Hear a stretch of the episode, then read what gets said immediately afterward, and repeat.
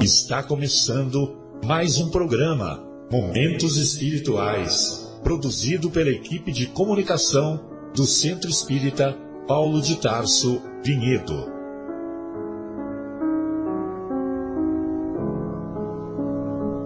Se guardas contigo o estigma do sofrimento, indagando pela solução dos velhos problemas do ser e da dor, se percebes a nuvem que prenuncia a tormenta e o vórtice traiçoeiro das ondas em que navegas, vem conosco.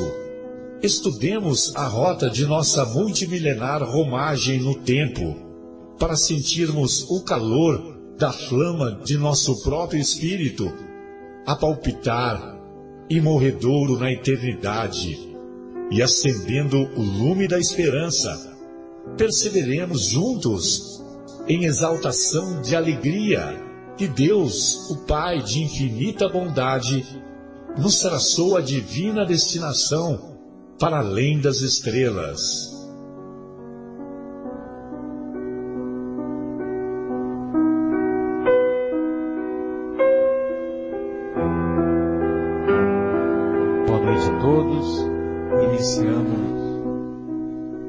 Mais uma edição do programa Momentos Espirituais, aqui no estúdio da Rádio Capela FM, aqui em Pinhedo, 105,9, cujo telefone é 3876-6846. E hoje, dia 6 de setembro de 2019, estamos na companhia da nossa querida Fátima, do nosso mar. Está de volta. Estávamos com saudades, morrendo, como diz uma amiga minha, morrendo de saudade. E também do nosso querido Leandro. Hoje alguns amigos infelizmente, infelizmente não puderam participar, mas mesmo assim deixamos um abraço carinhoso para o Guilherme, para o Afonso. Recupere-se logo, Afonso para o nosso querido João, que é o, o time que vem com frequência, né? O Fábio tá lá em tá lá em Munique, né? Então, quem sabe a gente consegue fazer um outro programa, né? Como nós fizemos uma vez com ele, mas tem que ser num outro horário, né? Ou a gente podia ir para lá também, né? É, também. É, faz lá um programa fazer lá um programa também seria uma boa. As margens do rio Izar. Olha só. Águas cristalinas. Águas cristalinas mesmo. E também um abraço ao nosso querido Bruno Eustáquio, à nossa querida Tayla. Muito bem, então hoje nós vamos discutir o capítulo 9 de O Evangelho segundo o Espiritismo na primeira parte. E na segunda parte do programa, nós iniciaremos o estudo da obra Boa Nova. A obra Boa Nova é uma das três obras que o Chico Xavier classificava como as três obras principais que mais o emocionaram ao longo da sua trajetória de psicografia que encarnado foram quase 420 obras. E após a desencarnação, com a ajuda do nosso querido Geraldinho, já se passam, já passa, o número já passa de 500. As obras né, da lavra mediúnica do nosso querido Chico. E então o Chico dizia que três obras mais tocam diretamente o seu coração. O primeiro, Cartas de uma Morta, assinado pela sua própria mãe, Maria João de Deus. O segundo, a obra fenomênica, impressionante, que talvez um dia nós possamos também estudar, que é Paulo e Estevão, o romance mediúnico Paulo e Estevão, que conta detalhes da trajetória dessas duas personagens impressionantes, que sempre trouxeram, sempre apresentaram o coração repleto de amor e de perdão. E a terceira obra, que o Chico também considerava, era, é a, a obra que nós iniciaremos o estudo no dia de hoje, que é Boa Nova. Vamos dizer assim, uma obra que vai relatar os bastidores dos encontros que o Mestre teve com os seus discípulos na intimidade. E esses bastidores, entre aspas, estão repletos de ensinamentos e experiências, principalmente a cada um dos dos discípulos que acompanharam o mestre em sua trajetória. Muito bem.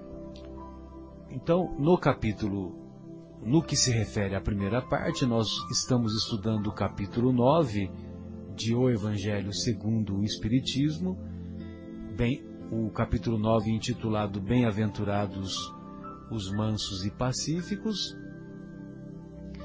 é, particularmente os itens 1 a 4, né, se não me engano. 1 a 6. 1 a 6 e também a belíssima mensagem a, afabilidade e a doçura do é essa daí que eu que eu escolhi também. Do irmão Lázaro. Do nosso querido Lázaro, né? Isso. Lázaro, aquele mesmo amigo de Jesus que morava em Betânia. Betânia era um povoado próximo de Jerusalém e Lázaro é o mesmo Lázaro, irmão de Marta e Maria, daquela, daquela passagem: Marta, Marta, Maria escolheu a melhor, a melhor é, parte, né? A melhor parte que foi ficar ouvindo as instruções do mestre. E a Marta estava preocupada em lavar a louça, né? Embora naquela época não havia não havia lava-louça automático, né? Mas ela estava ela tava envolvida com os afazeres domésticos. Né? Muito bem. E você vê, né? Quando Jesus ia para para Jerusalém, Jesus também não era bobo, né? Por isso que ele fazia um monte de amigos, né? E ele nos ensinou, né? ensinou, granjeai amigos. Então, nessa de fazer muitos amigos, quando ele ia para Jerusalém, ele ficava hospedado na casa de Lázaro, na casa do amigo Lázaro. E não à toa também o Lázaro participa da codificação da doutrina espírita, uma vez que no Evangelho tem algumas mensagens que são por ele assinadas. Uma, inclusive, é belíssima, essa também é muito, muito bonita, a afabilidade e a doçura. É, mas tem uma muito bonita quando ele se refere à lei de amor né, que ele fala que é aquele sol interior. É uma, uma mensagem belíssima e profunda, né? Por isso que a gente percebe a grandeza desses, dessas personagens, porque passa batido, né? Ah, Lázaro é o ressurrecto, né? É aquele cara lá que estava dormindo. Depois a gente descobriu que tinha catalepsia e ele tinha lá uma, uma baixa na, na função do metabolismo, aí parecia, de vez em quando ele dormia muito e parecia que estava morto. E numa dessa de parecia que estava morto, ele foi enterrado. Foi enterrado e então a gente acha que ele só era essa personagem. Só que como ele era amigo do mestre, ele era muito mais do que isso. Ele tinha, ele era portador de, de conhecimentos tanto intelectuais quanto na esfera espiritual. Não à toa ele assina belíssimas mensagens no Evangelho segundo o Espiritismo. É uma figura muito importante, né? Lázaro, como amigo de Jesus, até no próprio Evangelho e a participação dele, não só como aquele que, que supostamente o ressuscitado, né? Que não, né? Na verdade não. Mas ele é uma figura bem marcante, Lázaro. A gente ouve muito do Lázaro nessa passagem principalmente, a Igreja Católica ressalta muito essa questão da ressurreição, então fala-se muito do Lázaro por causa disso. E aí sabemos nós que não, né? Que não era exatamente, não estava morto. Mas foi um, foi belíssimo o que Jesus fez. Jesus sabia que ele não estava morto, chegou e, e simplesmente o acordou. Exatamente. Com toda a sua autoridade moral. É, e o que é interessante é que a gente fica muito preso na quando, quando citamos a personagem de, de Lázaro, a gente fica muito preso com o fenômeno da, da ressurreição, né? Que, que Jesus, lembra que ele diz para os discípulos, ide e pregai, é, curai os enfermos, ressuscitai os mortos, afastai os maus espíritos, né? expulsai o demônio, né? que nós já, já, dizemos, já dissemos em outros programas que, que não é bem expulsar o demônio, mas é, é orientar os espíritos obsessores, é, encaminhá-los para, para o refazimento lá no mundo espiritual, etc, etc. Mas então, quando Jesus dá essas orientações, ressuscitai os mortos, ou seja, havia algumas pessoas que sofriam desse mal de baixo funcionamento do metabolismo e tinha e, e eram considerados é, semi-mortos ou mortos, porque não se tinha o conhecimento que se tem hoje. Hoje já é difícil de determinar a, a morte encefálica, a morte cerebral. Imagina naquela época. Nossa, é verdade. E, mas tem até uma passagem do Marcelo que ele, talvez você vai, vai se lembrar, eu também não lembro qual, mas que ele fala assim, deixe que, deixe, deixe que os mortos enterrem seus mortos. Sim, então, sim, deixai os mortos enterrarem seus é, mortos. Talvez esse, essa, esse ressuscitar os mortos, esses mortos que dizem deixe que os mortos enterrem seus mortos, traga de volta aqueles que estão é, se perdendo, né? Exatamente, que já, aí já é outro conceito, é, que eu ia chegar também, lá e você fez a Me desculpe. Não, não, porque o ressuscitar os mortos não é só no aspecto físico. Sim, é, é. O, os, perdão. no judaísmo, não, imagina, no judaísmo aprendemos com o professor Severino Celestino que mortos para o judaísmo são aqueles que se encontram afastados de Deus. Afastados de Deus. Agora, é, então quando ele diz ressuscitai os mortos, é atraí-los novamente para o caminho reto, para o caminho que conduz a Deus, né, para o centro do caminho, não para a margem do caminho, e assim por diante. Então tem esse conceito da de ressuscitar os mortos do ponto de vista espiritual. Trazei-os à vida, né? Mas a vida verdadeira, vida. né? Exato. Nesse sentido. Muito bem. Bom, a, nessa, tem essa primeira passagem, eu não sei se vocês estão com o evangelho pronto aí. Acho que vale a pena. Não, vou, vou pedir para o nosso querido Leandro ler. Aí, o Leandro, essas passagens aí para gente, é, a gente sempre deixar marcante as palavras do mestre, né? Vamos lá. Que na verdade né, é, uma, é muito mais importante do que do que o nosso blá blá blá, né? então, na, aqui no capítulo 9 de O Evangelho segundo o Espiritismo, nas anotações do evangelista Mateus, nós vamos discorrer aqui os itens 1, 2 e 3. Bem-aventurados os mansos, porque eles possuirão a terra. Bem-aventurados os pacíficos, porque eles serão chamados filhos de Deus. Ouvistes o que foi dito aos antigos? Não matarás, e quem matar será réu no juízo. Pois eu vos digo que todo o que se ira contra o seu irmão será réu no juízo. E o que disser a seu irmão, raca, será réu no conselho e o que disser, és louco, merecerá a condenação do fogo do inferno. Então vejam vocês né, que é, é, é, é, uma, é uma pena né, que a gente só tem essa uma hora né, para discutir, né? É porque é você abre, um, abre uma chave, né, Fátima? E aí você fica falando até as 3h15, né, aproximadamente. Muito bem. Mas é, então, por exemplo, bem-aventurados os mansos, porque herdarão a terra. Olha só as promessas do mestre, né? Herdarão a terra. Mas que terra que herdará? é um lote de 600 metros quadrados?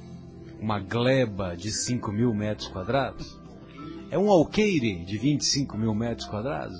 É isso que Jesus está prometendo? Não é, né? Promessa, as promessas de Jesus, elas são promessas que têm sempre o objetivo de mostrar a importância da vida espiritual, a importância da espiritualidade. E, curiosamente, vejam vocês como que cada vez mais tem importância a espiritualidade em nosso cotidiano. Cada vez mais podemos dizer que a espiritualidade é uma questão de saúde pública. Vamos contar até quatro, até quatro. Um, dois, três, quatro. A cada quatro segundos, uma pessoa se suicida no planeta hoje. Então, espiritualidade não é mais, é, vamos dizer assim, um quando a gente tem um, um, hobby, né? Não é mais um hobby, ah, eu vou estudar espiritualidade, né? Vou ficar, vou, vou ficar passando meu tempo com os filósofos, vou estudar Kardec, vou estudar Rudolf Steiner, vou estudar Helena Blava, Blavatsky e assim por diante. Não, espiritualidade hoje é uma questão de saúde pública uma questão que a gente tem que dar muito mais valor, porque, infelizmente, não à toa, o Kardec dizia que o opositor mais ferrenho do materialismo é o Espiritismo. O opositor mais ferrenho. E tem que ser ferrenho mesmo. Porque a visão do materialista a visão do nihilista que não acredita em nada, que a vida é só essa passagem aqui e depois que o corpo para de funcionar, todo mundo vai para o buracão, é, é um grande engano, é uma grande ilusão, é uma grande mentira. É uma grande mentira. E esse pensamento equivocado faz com que pessoas fragilizadas do ponto de vista emocional, do ponto de vista psicológico, quando se encontram diante de desafios que elas julgam que são desafios é, que não podem ser ultrapassados, então essas pessoas não querem enfrentar aqueles desafios e acham mais fácil o quê? acham mais fácil abandonar, dar cabo na própria vida, na, na própria vida, autodestruindo-se. Sem dúvida, Marcelo. Desculpa até te interromper no raciocínio, hein? Mas você que é um mestre também no, no, no livro dos, dos Espíritos, tem uma pergunta que faz, né? O Kardec faz, é, o Kardec faz ou não, ou está no livro, que diz assim, né? É, qual é o grau, qual é o grau de influência dos espíritos, né? Em nossa vida do encarnado. Aí o Kardec fala que ela é muito grande e você nem imagina o quanto, né? Que chega ao ponto de ser praticamente conduzida às vezes até a vida do encarnado por um espírito obsessor. A obsessão também é uma, né? Quem se afasta de Deus, né? está à mercê né, dessas vibrações baixas, de baixa frequência, né? E aí se perde também, né? Por, por, por estar sendo obsedado, né? Obsedado, é isso? Sim, obsedado, ou obsediado, as né? duas formas é isso. corretas. Né? Eu acho que também tem isso. Muitos são levados ao suicídio porque às vezes ouvem vozes, né? Ou até, não ao suicídio, mas a ações drásticas de violência, de perturbações, por estarem, por terem se aproximado daqueles seus oponentes que estão ali só aguardando a oportunidade para, para, opa, se aproximar, né? Sim, sem dúvida. São quadros que muitas vezes é, têm origem em quadros de depressão, em quadros psicológicos de difícil complexidade. Nós, quando nós é, estamos aqui combatendo o suicídio, combatendo as ideias materialistas, isso não significa que nós não vamos estender mãos generosas aos nossos irmãos que ou, ou encontram-se em, em quadros depressivos, ou já foram portadores de tentativas de suicídio, ou mesmo que infelizmente se suicidaram, nós também, apesar do suicídio, nós podemos estender mãos, mãos, é, caridosas. mãos caridosas, mesmo lá no mundo espiritual, através da prece, através da prece para que os familiares, os, os espíritos que antecederam aquele irmão que se suicidou, possam também interceder para que ele seja esclarecido, para que ele seja auxiliado. Agora, o que nós, o que nós não podemos é ah, deixar de ter essa, essa postura firme contra o crime. Jesus não era contra o criminoso. Aquela passagem da mulher adúltera é bem clara. É, então vá e não peques mais. Ou seja, ele estendeu mãos generosas para ela. Mas ele não falou que ele não falou que ela estava correta, que aplaudiu, ah, de vez em quando uma escapadinha não tem problema. Não é isso que ele falou.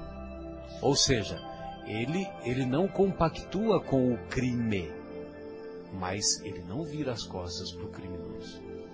Nunca, acho que nunca teve tanta gente pedindo socorro contra o suicídio como agora. Sim, sim.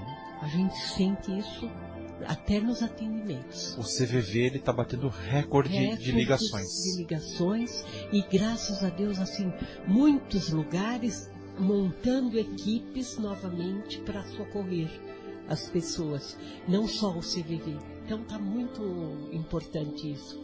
E mesmo até no Paulo de Tarso, tenho recebido. Lá no Centro Espírita, volta e meia, a gente atende pessoas assim. Né? É verdade, Fátima. Pois não. E até Marcelo que você citou que a gente não deixar de dar essa, esse auxílio, né? A essas pessoas. Até eu falei aqui para você, até baixinho, lembrando, né, que Jesus fez isso. Né, quando Judas cometeu suicídio, né? Jesus até ele pediu para que que Madalena não o tocasse, porque ele, ele, ele havia, ele tinha ido socorrer o amigo. Né? Acho que desceu a mansão dos mortos. Exatamente, desceu a mansão dos mortos. Faz parte do credo da igreja. É, sim, sim, está dentro de uma, de uma das orações. E ele, ele foi resgatar. Quando ele desce a mansão dos mortos, ele vai para resgatar, resgatar o amigo. O amigo, o amigo. Então, que era um suicida, né? E que nós vamos compreender futuramente por que ele, ele Judas, é, infelizmente se suicidou.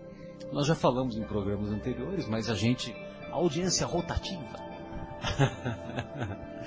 Como a audiência é rotativa, então volta e meia a gente, a gente fala. Né? Oh, é tão não. importante o nosso, a nossa oração, o nosso pedido de socorro para os suicidas, eu estava lendo a semana passada, mas eu tenho um problema de esquecimento, né? Que vocês sabem. Um livro que fala sobre uma falange que é comandada por Nossa Senhora para socorrer os suicidas. Então é uma. Muito o livro é lindo. é Memórias de um Suicida. Memórias de um Suicida, Ivone é, do Amaral é, Pereira. É, Ivone Pereira. E o Camilo Castelo Branco, aquele antigo escritor português, ator, autor em vida daquele romance famoso Amor de Perdição. Sim. E infelizmente ele se suicidou. E aí depois, pela psicografia da Ivone do Amaral Pereira, ele se manifesta e conta. Conta que Nossa Senhora tem um É. grupo de Tem uma falange lá, falange Maria, de Mãe de Mãe Jesus, de Jesus, que socorre esses lá no mundo muito espiritual. mundo- quando- exatamente. Eu já li duas vezes, então. É. lembrei Esse livro é um best-seller, né? Essa é uma outra obra que deveria Belíssimo. futuramente nós estudarmos, né? Deveria ser estudada por nós. Bem, mas voltando à nossa vaca fria, como dizia, diriam os nossos amigos lá em Minas, né? Voltando à vaca fria, então nós vamos nos recordar do, da- das promessas de Jesus, bem-aventurados os mansos, porque herdarão a terra. Ou seja, conforme as gerações vão se sucedendo, as, as diversas sociedades terrenas vão, o, a mansuetude vai sendo implantada. Vai diminuindo o número de guerras, vai diminuindo o número de desavenças, o número de conflitos e a mansidão vai predominando. A mansidão predominando, a sociedade a sociedade em que estamos inseridos no planeta Terra, então a sociedade vai é, fazendo com que haja predominância do bem. Havendo predominância do bem, as gerações vão se sucedendo, então espíritos encarnados vão desencarnando e vão reencarnando. Nessa de reencarnar é que se cumpre a promessa de Jesus. Ou seja, os mansos herdarão a terra, continuarão reencarnando no planeta Terra, só que o planeta Terra mais melhorado. Então, é lógico que ainda nós temos é, muitos acontecimentos tristes, melancólicos, muitos acontecimentos dolorosos, mas evidentemente que também tem muita coisa boa acontecendo. E se vocês citaram agora do trabalho do CVV, e o, o- eu gostaria de render uma singela homenagem a, ao nosso querido André Trigueiro, que o André Trigueiro é uma pessoa é, que é conhecida né, da, da mídia é, televisiva, porque por muitos anos ele apresentou o Jornal das 10 lá naquele canal Globo News. E no ambientalismo, na questão da autossustentabilidade, como também ele é voluntário do CVV. Ele é voluntário do CVV. E recentemente ele publicou um livro, agora não me recordo o nome do livro, assim, Espiritismo e Ecologia. E, e esse livro, ele doou os direitos autorais para o trabalho do CVV. Você vê que bacana? Então, quer dizer, se ele fosse uma pessoa acomodada, eu tenho admiração por essas pessoas, né? Porque ele é uma pessoa conhecida, ele poderia levar a vida dele, né? Uma pessoa que trabalha na Globo com facilidade consegue contratos de palestras no Brasil afora, con consegue palestras mesmo no exterior remuneradas. Eu até acredito que ele tenha essa atividade. Mas ele não se não ficou na sua zona de conforto e ele exerce essa atividade voluntária. E também nos congressos, nos simpósios espíritas, é cada vez mais é, cada vez mais nós observamos a presença dele como convidado e expositor espírita. É esse livro mesmo? Você achou aí? É isso mesmo. Espiritismo e Ecologia, do André, André Trigueiro. Isso. É isso mesmo. Foi publicado a primeira tiragem dele em 2009. 2009, né? Que bom. E volta e meia nas exposições dele, ele fala sobre esse trabalho maravilhoso do, do CVV. Então, bem-aventurados os aflitos, porque herdarão a terra. Bem-aventurados os pacíficos, porque serão chamados filhos de Deus. Olha que coisa maravilhosa, né? Parece que é pouca coisa, né? Ser chamado de filho de Deus, né? Mas não é pouca coisa, não. Eu estou me controlando porque eu estou querendo falar outra coisa, mas eu não posso falar, né? Não é pouca coisa, não. É muita coisa. E então o nosso querido é, Mahatma Gandhi, que nós podemos nos tempos modernos tê-lo como uma figura é, reconhecida de, de, de um pacifista, uma vez que ele conseguiu libertar a Índia do domínio inglês praticamente sem guerra nenhuma, sem pegar em armas, sem nada, só com. Eu não sei se vocês assistiram o filme biográfico do Gandhi em 83. Eu assisti acho que mais de 10 vezes, então fiquei tão emocionado que eu assisti mais de 10 vezes esse filme. E esse filme, se começar a passar agora, é capaz de eu largar tudo e começo, vou ver de novo. Porque é belíssimo, né? E, e ele, agora eu vou fazer uma fofoca espírita, né? Uma fofoca espírita que ele pediu, quando ele desencarnou, ele pediu para que ele pudesse auxiliar e acompanhar a trajetória evolutiva do Adolf Hitler. Auxiliar e acompanhar a trajetória evolutiva. Um dos poucos que recebeu essa permissão, inclusive. Um dos poucos que recebeu. Mas é aquela história, né, Leandro? Quando eu falo fofoca espírita, é porque, vamos dizer assim, nós não temos acesso a documentos tal, né? Informações então, que chegam. A gente né? ouve, né, de é. pessoal que fala nos bastidores tal. Mas, por exemplo, se você for procurar onde está onde tá escrito aí, se tem algum livro, um documento, algum, alguma mensagem psicográfica, ou mesmo uma reunião psicofônica que alguém gravou ou testemunhou, você não vai encontrar. Entendeu? Mas eu não duvido. Pela grandeza também da alma do Mahatma Gandhi, eu não duvido. Como também não duvido.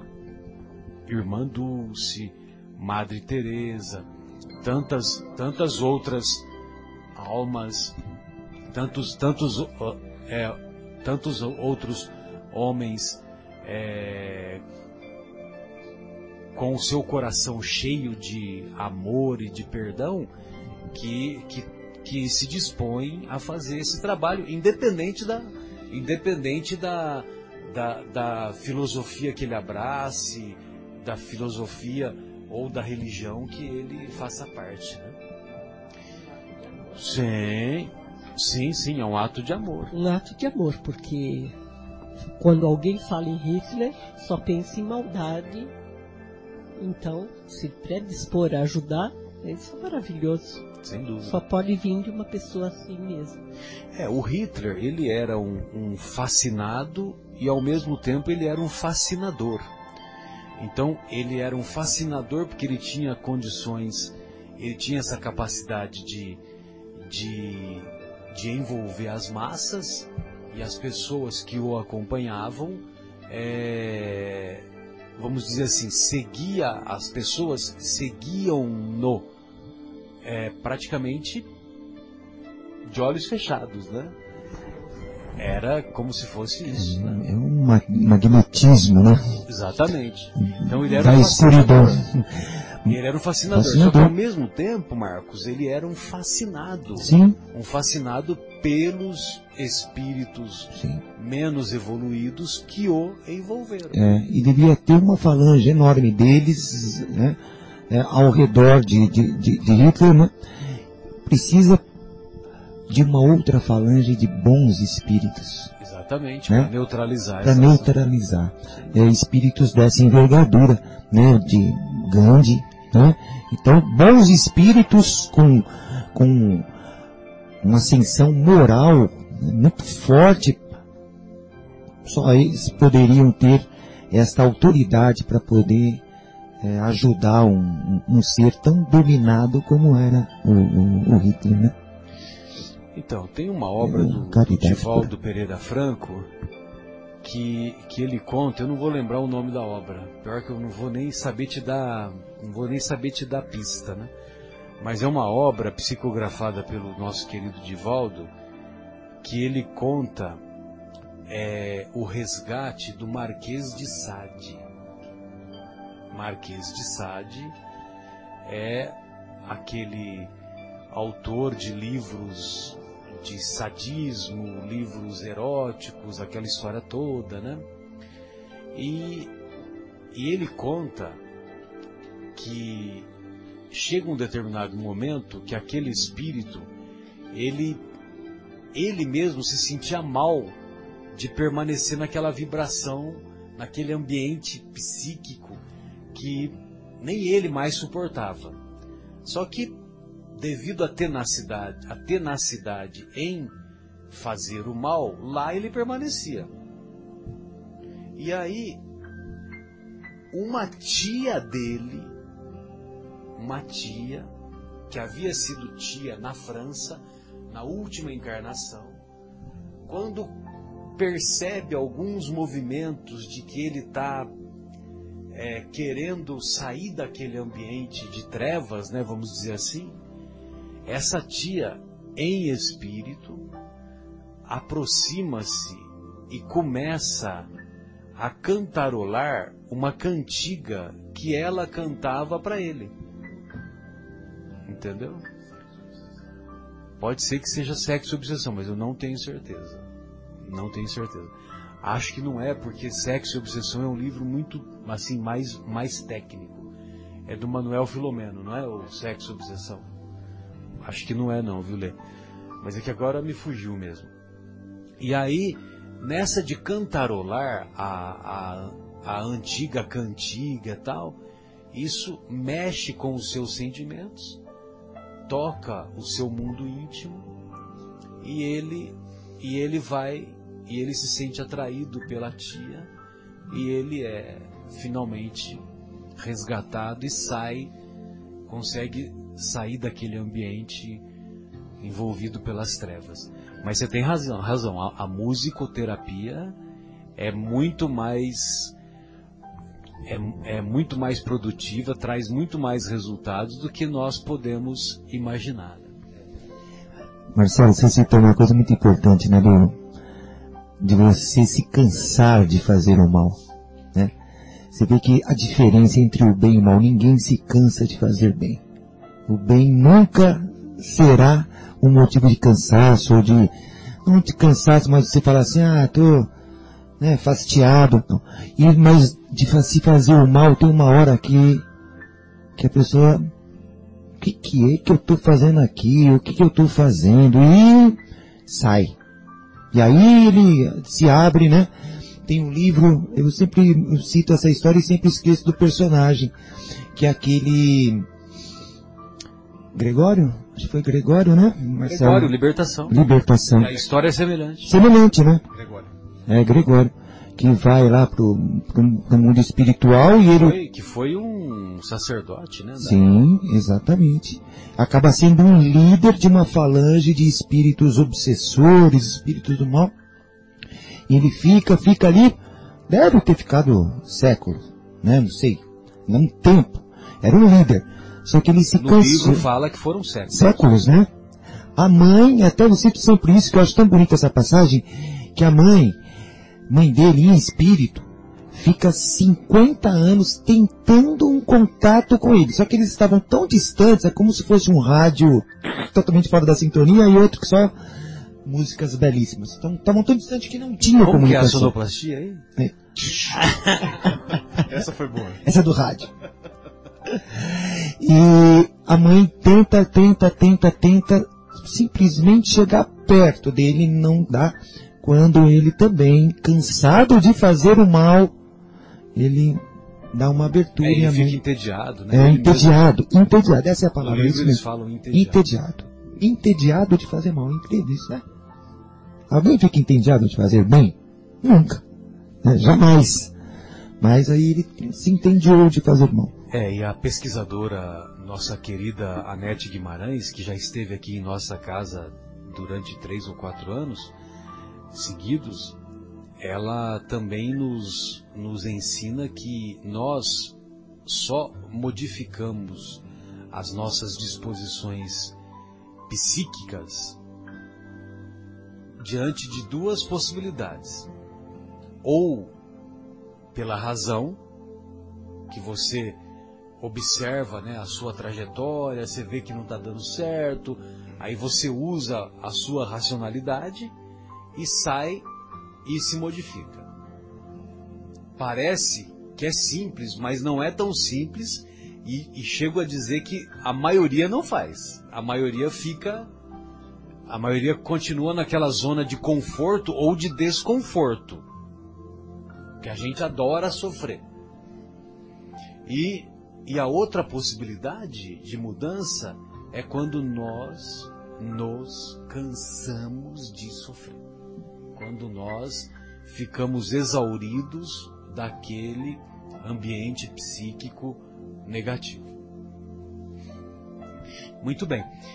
Bom, e outro detalhe aí que chama atenção, né? Ah, pois não, Leandro. Você, se você separou e quer fazer algum comentário, Pode seguir em frente. pode, pode me interromper em qualquer momento. Sem dúvida. E o outro comentário do, do nosso querido mestre, quando ele diz que ele fala que, olha, aprendestes o que foi dito, não matareis. Mas quem quer que ofenda o seu irmão, também vai ser julgado e condenado. Ou seja, ele compara, ele compara quando você matar uma pessoa e você desprezar um irmão seu, é a mesma coisa. É a mesma coisa. Olha só que coisa, né? E, e a psicologia do mestre é de tal magnitude que nós chegamos à conclusão, eu não sou ninguém para falar, né? Mas nós chegamos à conclusão que é verdade. Porque nós costumamos achar que, olha, eu não matei ninguém, eu não roubei de ninguém, eu sou uma boa pessoa. Sou ou não sou? Não é não, senhor. Não é não, senhor. Isso é obrigação. Exatamente. Eu, é, eu não, não, não fico fazendo uso excessivo de bebida alcoólica, eu não fumo, eu não uso droga. Eu sou uma boa pessoa, não sou? Não, você é mal de carteirinha. Por quê? Por quê, o, Marcos? Pelo seguinte, o nosso querido Kardec pergunta lá no, no Livro dos Espíritos, é, eu não me lembro o número da pergunta, viu? E, e ele, ele é uma.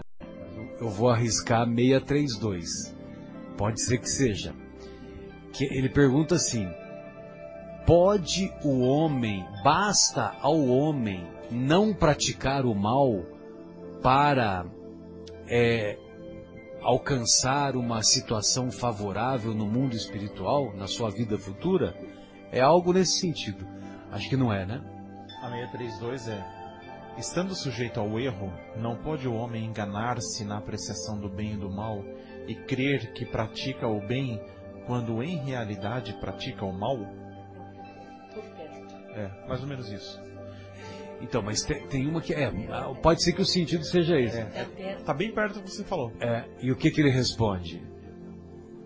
O antes ou depois. Jesus disse: Vede o que queríeis que vos fizessem ou não vos fizessem.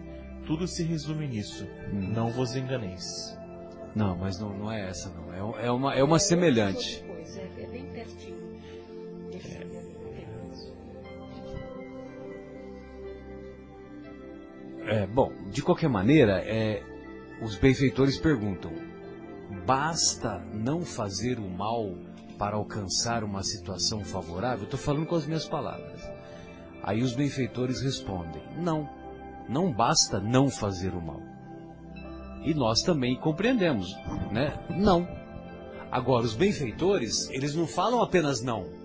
Eles desenvolvem, né? Eles têm, eles têm conteúdo para desenvolver, né? Então aí ele diz, ele diz assim: não, não basta não fazer o mal. É preciso fazer o bem no limite das suas forças. Achou? No limite das suas forças. não no limite das suas é, conveniências. Não é no limite das suas conveniências. Ah, hoje eu não vou lá no centro porque ventou, tá frio, né, Fatinha? Esfriou, então hoje eu não vou. Entendeu? Hoje a Fátima vai estar tá lá, ela me substitui, como diz o meu filho, né? Dizia o meu filho, ela me substitui. Então, na verdade, é, nós queremos ficar agarrados naquela zona de conforto. E não basta não fazer o mal, é preciso fazer o bem. Vocês se lembram que nós acabamos de estudar a obra Nosso Lar e nós vimos o trabalho incansável e maravilhoso daque, daquela nossa querida Narcisa, a Narcisa. E o nosso querido Chico, aqui em vida, ele dormia muito pouco. Ele dormia muito pouco. O Geraldinho conta que quando ele morava lá em Pedro Leopoldo, ele ia ele ia para a cama, aí ele começava a rezar para as pessoas da rua da casa dele, da rua onde ele morava. Aí ele começava a rezar e ele ia se lembrando dos dramas de cada de cada família. Entendeu? Aí lembrava, rezava para Dona Maria, para o seu Antônio, tal, tal, tal. Aí, quando ele estava chegando no final da rua, estava na hora de levantar. Estava na hora de levantar. E nem por isso ele se cansava. E eu rezando para os vizinhos de parede, achando que está fazendo muito, né? Exatamente, exatamente. Mas sabe, Marcelo, essa frase que, assim, também é, não basta não fazer o mal, você tem que fazer o bem, né?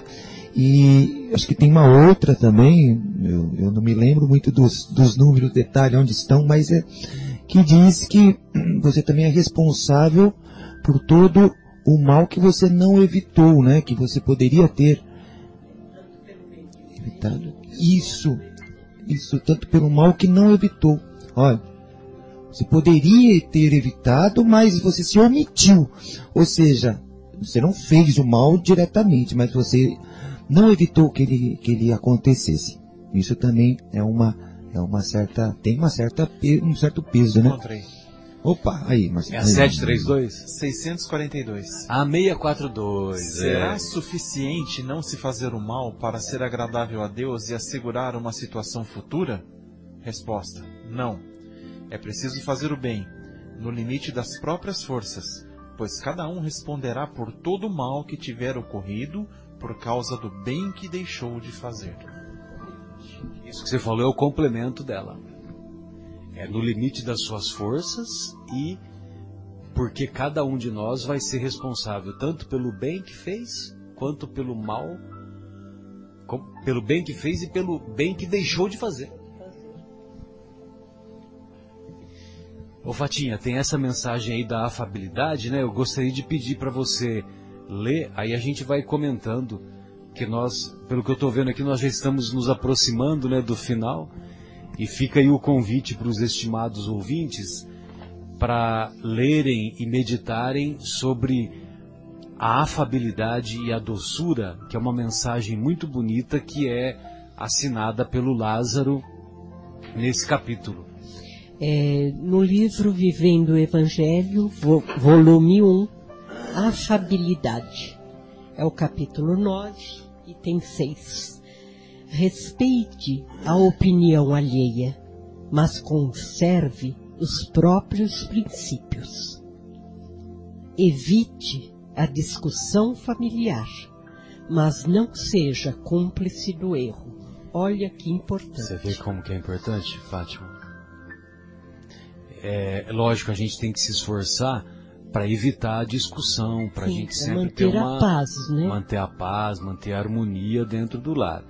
Mas isso não significa que nós devamos ser cúmplices dos erros dos, erros dos nossos filhos. Sim, passar a mão na pais. cabeça Exatamente. e deixar passar em branco. Não, temos que conversar a respeito, de preferência com muita calma. Com... É. é. difícil, mas temos que exercitar isso. Exatamente. Temos que deixar claro que somos contra, contra o erro. Com certeza. Revele a provocação, mas não perca o respeito por si mesmo. Releve, né? Acho que é releve. Releve, desculpa. A provocação. A provocação, mas não perca o respeito por si mesmo. Exatamente. Converse com polidez. É, mas- uma pessoa nos provoca e, e muitas vezes a gente é, a gente se sente lá embaixo, né? Lá se, se sente bem diminuído tal. Então tudo bem, a gente tem que relevar, A, Relevar. provo- a provocação porque nós devemos nos esforçar para ter o coração repleto de amor, de perdão, de tolerância. Então a gente tem que compreender que aquela pessoa que está nos provocando, ela está demonstrando uma imaturidade espiritual e nós vamos olhar essa pessoa como uma pessoa doente, como uma pessoa que necessita do nosso amor, da nossa E compreensão. aprendizado mesmo, né? Exato. Agora, isso não Mas- significa que nós vamos também nos considerar como. Como ele falou, É, exatamente, nós tem que, vamos. né, manter o respeito por si próprio. Exatamente. Converse com polidez, mas não despreze a verdade.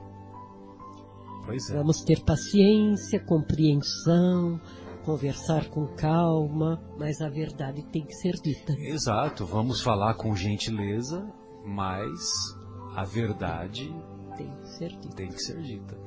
Às vezes é preciso adiar a verdade. Adiar a verdade não significa mentir.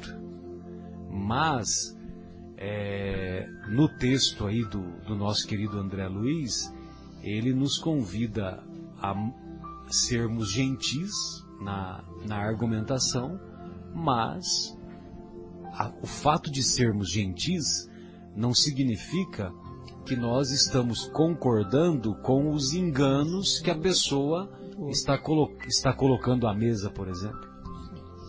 Cultive a gentileza, mas não haja com hipocrisia. Exatamente, exatamente, né? Aí é aquela história, né? Sem Ai, falsidade. Marcos, eu estava morrendo de saudade de você. Só que aí lá no meu íntimo não é nada disso, né? Pô, que saco, né? Não é o caso, viu, Marcos? Pode ficar tranquilo. né? Eu estava com saudades mesmo, né? Mas é aquela história. Para lá na carta de Paulo aos Gálatas, tem um pensamento que o Paulo coloca que é, a mim muito me impressiona e muito me marca, né? Que, ele, que é logo no comecinho da carta, não me lembro, é nos primeiros capítulos. Ele, o Paulo diz assim: de Deus não se zomba. Então não adianta você, ó, ai, eu gosto tanto do Marcos, né, tal. Aí depois vai lá e faz a caveira dele, entendeu? Então, quer dizer, nó- nós podemos esconder e enganar de outras pessoas, mas de Deus não. Dos benfeitores espirituais. Tenha compaixão, mas não se esqueça do bom senso. Exatamente. Fortaleça o ânimo, mas não alimente falsas esperanças. Exatamente. Então, muitas vezes você está diante de uma pessoa que está vivenciando uma doença incurável e você vai fazer uma visita para ela, que é uma amiga sua ou o familiar de um amigo seu. Então, você vai lá e visita. Então, você vai lá carinhosamente, leva uma flor, leva uma palavra de bom ânimo, tal, tal, né? Mas isso não significa não deve significar, ah, amanhã você tá boa. Ué, como que amanhã você tá boa? A doença todo mundo sabe, muitas vezes o próprio paciente sabe. Hoje, hoje a maioria dos casos não, não, não é Não omitida. se esconde A mais. informação não é omitida. Então aí você vai lá e vai ficar, ah, não, amanhã você tá boa jogando bola, tal. Não, não é assim. A própria pessoa vai É. se sentir mal com Lógico, né? Que é uma uma, mentira, né? uma irrealidade, né? Fortaleça o ânimo, mas não alimente falsas esperanças. Exatamente. Ajude o próximo, mas conheça seus limites. Faça todo o possível para É, viver. o- ó, ajude o próximo, mas conheça seus limites, né? Sim. Você viu a pergunta aí? Sim. É preciso fazer o bem. É, é preciso fazer no limite das suas forças. Entendeu? Então parece que é um contrassenso, né? Não, mas é aquela história, cada um é cada um. Cada um tem um limite. O, o né? Chico ficava dias sem dormir porque ele ficava faz- praticando o bem o tempo todo, né? É verdade que nós não somos Chico Xavier, né? Agora, ele, nessa toada, ele viveu 92 anos. Inclusive, nosso querido Divaldo está completando 92, né? E a semana que vem, não percam. Não vai ter percam. Vai ter a estreia, não. E vai ter uma palestra. A estreia do filme, Do filme, do filme do Divaldo, que vai ser no dia 12. E vai ter agora também uma palestra dele em Campinas a respeito de suicídio. Ah, que bacana. Mas Hum. aonde vai ser? Em Campinas, eu não- tem lá. Campinas é uma cidade pequena, tem uma É, pracinha, tem- né? Não, tem, tem um um coreto. exposto lá no Paulo de Tarso. Ah, tá, na- tá. No, Pode ser que seja no Allan é Kardec, outro nome. É outro nome. nosso lar, do, do Emanuel Eu- Cristiano. Que às vezes, quando o Divaldo vai. Está escrito lá. É. Dá para falar semana que vem. Sim, sim. Mas quando o Divaldo vai, geralmente é um lugar de. Grande, um lugar grande, maior, porque sim. não comporta. Não Teve uma vez né? que foi. Uma vez nós fomos, né? o- acho que você não estava Não. aqui ainda, mas o pessoal lá do Paulo de Tarso, Marcos também não estava. Acho que o Lelê também não. É, já deve estar completando uns 10 anos isso. Olha, impressionante, né? Como passa, né? E ele fez, o, ele fez a exposição naquele hotel ali da. Como é que chama? Royal Palm Plaza. The Royal Palm. É. É E, e cabia 800 pessoas e ficou lotado. Entendeu? Pois não. Faça todo o possível para viver a fraternidade pura em qualquer situação, sem apelos a expedientes artificiais. A afabilidade é compromisso com o amor, autêntico e não simples regra de etiqueta. Então a afabilidade Afabilidade não é- é regra de etiqueta, é o Uhum. compromisso O amor com autêntico. o amor autêntico. O amor autêntico, ele se reveste de afabilidade, ele se apresenta, né? De afabi- com, com essas características de afabilidade, de doçura, de mansuetude. Então, por exemplo, quando a gente se lembra lá, é como se, né, como se ele tivesse, como se toda a trajetória dele ele ficava fazendo isso toda hora, né? Então, quer dizer, foi num determinado momento, foi algumas bancas que ele, que ele, vamos dizer assim, né, que ele é, espalhou lá os produtos, né? E na verdade ele estava fazendo uma encenação de uma profecia, de uma profecia que se cumpriu alguns anos depois, que foi a destruição do templo. Entendeu? Então, quer dizer, é diferente. Como também anteriormente o, o nosso querido Isaías, ele, ele vai lá no centro de Jerusalém e ele fica pelado. Ele fica pelado. Não, não, não é, não é o. É um outro profeta, não é o Isaías. Ele fica pelado e ele. E aquilo lá era uma encenação de que os, os babilônios iam invadir as terras lá de Israel e ele e eles seriam a população seria escravizada e seria levada para aonde é hoje Irã, Iraque, né, os antigos persas, é, ia ser levado para lá nus. E a profecia se cumpriu. Lógico que eu aprendi isso com a- os esclarecimentos de algumas palestras do nosso querido Haroldo, né? A parábola da figueira seca. Então, nessa parábola da figueira seca, então ele faz esses comentários. Tem mais algum comentário ou podemos fazer a nossa pausa musical? Vamos Podemos. fazer a nossa pausa musical para tomar uma aguinha Podemos, podemos sim. e em seguida reiniciaremos o nosso encontro agora estudando a obra Boa Nova. Vamos lá. Obrigado, Leandro. Vamos Já- lá. Já O voltamos. que, o que? Ouviremos Ouçiremos é licença poética minha. Amazing Grace, também trilha sonora do filme 12 anos de escravidão, não sei se já assistiram. Ah, legal. Uma música lindíssima. Eu não assisti. Então vamos lá. Recomendo.